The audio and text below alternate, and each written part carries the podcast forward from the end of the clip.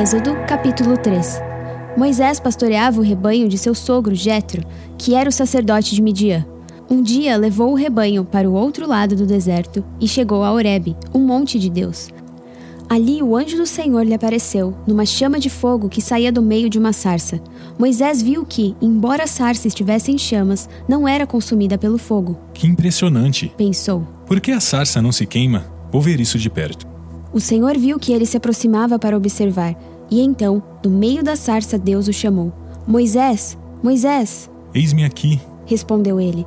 Então disse Deus: não se aproxime, tire as sandálias dos pés, pois o lugar em que você está é terra santa. Disse ainda: Eu sou o Deus de seu pai, o Deus de Abraão, o Deus de Isaque, o Deus de Jacó. Então Moisés cobriu o rosto, pois teve medo de olhar para Deus. Disse o Senhor: De fato, tenho visto a opressão sobre meu povo no Egito, tenho escutado o seu clamor, por causa dos seus feitores, e sei quanto eles estão sofrendo. Por isso desci para livrá-los das mãos dos egípcios e tirá-los daqui para uma terra boa e vasta, onde manam leite e mel. A terra dos cananeus, dos hititas, dos amorreus, dos ferezeus, dos heveus e dos jebuseus. Pois agora o clamor dos israelitas chegou a mim, e tenho visto como os egípcios os oprimem. Vá, pois, agora, eu o envio ao Faraó para tirar do Egito o meu povo, os israelitas. Moisés, porém, respondeu a Deus: quem sou eu para apresentar-me ao Faraó e tirar os israelitas do Egito? Deus afirmou: Eu estarei com você. Esta é a prova de que sou eu quem o envia. Quando você tirar o povo do Egito, vocês prestarão culto a Deus neste monte. Moisés perguntou: Quando eu chegar diante dos israelitas e lhes disser: O Deus dos seus antepassados me enviou a vocês, e eles me perguntarem qual é o nome dele, que lhes direi? Disse Deus a Moisés: Eu sou o que sou. É isso que você dirá aos israelitas: Eu sou, me enviou a vocês. Disse também Deus a Moisés: Diga aos israelitas: O Senhor, o Deus dos seus antepassados, o Deus de Abraão, o Deus de Isaque, o Deus de Jacó, enviou-me a vocês. Esse é o meu nome para sempre, nome pelo qual serei lembrado de geração em geração. Vá, reúna as autoridades de Israel e diga-lhes: O Senhor, o Deus dos seus antepassados, o Deus de Abraão, de Isaque e de Jacó, apareceu a mim e disse: Eu virei em auxílio de vocês, pois vi o que lhes tem sido feito no Egito. Prometi tirá-los da opressão do Egito para a terra dos cananeus, dos hititas, dos amorreus, dos ferezeus, dos heveus e dos jebuseus, terra onde manam leite e mel. As autoridades de Israel o atenderão. Depois você irá com elas ao rei do Egito e lhe dirá: O Senhor, o Deus dos Hebreus, veio ao nosso encontro. Agora, deixe-nos fazer uma caminhada de três dias adentrando o deserto para oferecermos sacrifícios ao Senhor, o nosso Deus. Eu sei que o rei do Egito não os deixará sair, a não ser que uma poderosa mão o force. Por isso, estenderei a minha mão e ferirei os egípcios com todas as maravilhas que realizarei no meio deles. Depois disso, ele os deixará sair. E farei que os egípcios tenham boa vontade para com o povo, de modo que, quando vocês saírem, não sairão de mãos vazias. Todas as israelitas pedirão às suas vizinhas e às mulheres que estiverem hospedando em casa objetos de prata e de ouro e roupas que vocês porão em seus filhos e em suas filhas. Assim, vocês despojarão os egípcios. Êxodo, capítulo 4 Moisés respondeu: e se eles não acreditarem em mim, nem quiserem me ouvir e disserem: O Senhor não lhe apareceu? Então o Senhor lhe perguntou: Que é isso em sua mão? Uma vara. Respondeu ele. Disse o Senhor: Jogue-a no chão. Moisés jogou-a e ela se transformou numa serpente. Moisés fugiu dela, mas o Senhor lhe disse: Estenda a mão e pegue-a pela cauda. Moisés estendeu a mão, pegou a serpente e esta se transformou numa vara em sua mão. E disse o Senhor: isso é para que eles acreditem que o Deus dos seus antepassados, o Deus de Abraão, o Deus de Isaque, o Deus de Jacó, apareceu a você. Disse-lhe mais o Senhor: Coloque a mão no peito. Moisés o obedeceu, e quando a retirou, ela estava leprosa. Parecia neve. Ordenou-lhe depois: Agora coloque de novo a mão no peito. Moisés tornou a pôr a mão no peito, e quando a tirou, ela estava novamente como o restante de sua pele. Prosseguiu o Senhor: se eles não acreditarem em você, nem derem atenção ao primeiro sinal milagroso, acreditarão no segundo. E se ainda assim não acreditarem nestes dois sinais, nem lhe derem ouvidos, tire um pouco de água do Nilo e derrame-a em terra seca. Quando você derramar essa água em terra seca, ela se transformará em sangue. Disse, porém, Moisés ao Senhor: Ó oh, Senhor, nunca tive facilidade para falar, nem no passado, nem agora que falaste a teu servo. Não consigo falar bem. Disse-lhe o Senhor: Quem deu boca ao homem? Quem o fez surdo ou mudo? Quem lhe concede vista ou o torna cego? Não sou eu o Senhor? Agora, pois, vá, eu estarei com você, ensinando-lhe o que dizer. Respondeu-lhe, porém, Moisés: Ah, Senhor, peço-te que envies outra pessoa. Então o Senhor se irou com Moisés e lhe disse: Você não tem o seu irmão Arão, o levita? Eu sei que ele fala bem. Ele já está vindo ao seu encontro e se alegrará ao vê-lo. Você falará com ele e lhe dirá o que ele deve dizer. Eu estarei com vocês quando falarem e lhes direi o que fazer. Assim como Deus fala ao profeta, você falará a seu irmão, e ele será o seu porta-voz diante do povo. E leve na mão esta vara, com ela você fará os sinais miraculosos. Depois Moisés voltou a Jetro, seu sogro, e lhe disse: Preciso voltar ao Egito para ver se meus parentes ainda vivem. Jetro lhe respondeu: Vá em paz. Ora, o Senhor tinha dito a Moisés em Midian: Volte ao Egito, pois já morreram todos os que procuravam matá-lo. Então Moisés levou sua mulher e seus filhos, montados no jumento, e partiu de volta ao Egito. Levava na mão a vara de Deus. Disse mais o Senhor a Moisés: quando você voltar ao Egito, tenha o cuidado de fazer diante do Faraó todas as maravilhas que concedi a você o poder de realizar. Mas eu vou endurecer o coração dele para não deixar o povo ir. Depois diga ao Faraó que assim diz o Senhor: Israel é o meu primeiro filho, e eu já lhe disse que deixe o meu filho ir para prestar-me culto.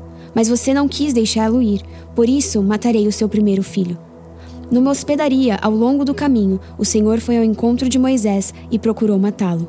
Mas Zípora pegou uma pedra afiada, cortou o prepúcio de seu filho e tocou os pés de Moisés, e disse: Você é para mim um marido de sangue. Ela disse marido de sangue, referindo-se à circuncisão. Nessa ocasião, o Senhor o deixou. Então o Senhor disse a Arão: Vá ao deserto encontrar-se com Moisés. Ele foi, encontrou-se com Moisés no monte de Deus e o saudou com um beijo. Moisés contou a Arão tudo o que o Senhor lhe tinha mandado dizer e também falou-lhe de todos os sinais miraculosos que lhe havia ordenado realizar. Assim, Moisés e Arão foram e reuniram todas as autoridades dos israelitas, e Arão lhes contou tudo o que o Senhor dissera a Moisés. Em seguida, Moisés também realizou os sinais diante do povo, e eles creram. Quando o povo soube que o Senhor decidira vir em seu auxílio, tendo visto a sua opressão, curvou-se em adoração. Salmos, capítulo 41 Como é feliz aquele que se interessa pelo pobre! O Senhor o livra em tempos de adversidade. O Senhor o protegerá e preservará a sua vida. Ele o fará feliz na terra, e não o entregará ao desejo dos seus inimigos. O Senhor o susterá em seu leito de enfermidade, e da doença o restaurará. Eu disse: Misericórdia, Senhor, cura-me, pois pequei contra ti.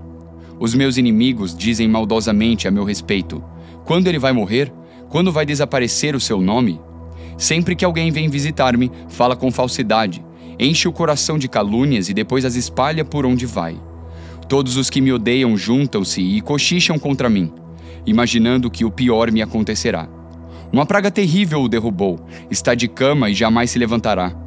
Até o meu melhor amigo, em quem eu confiava e que partilhava do meu pão, voltou-se contra mim. Mas tu, Senhor, tem misericórdia de mim.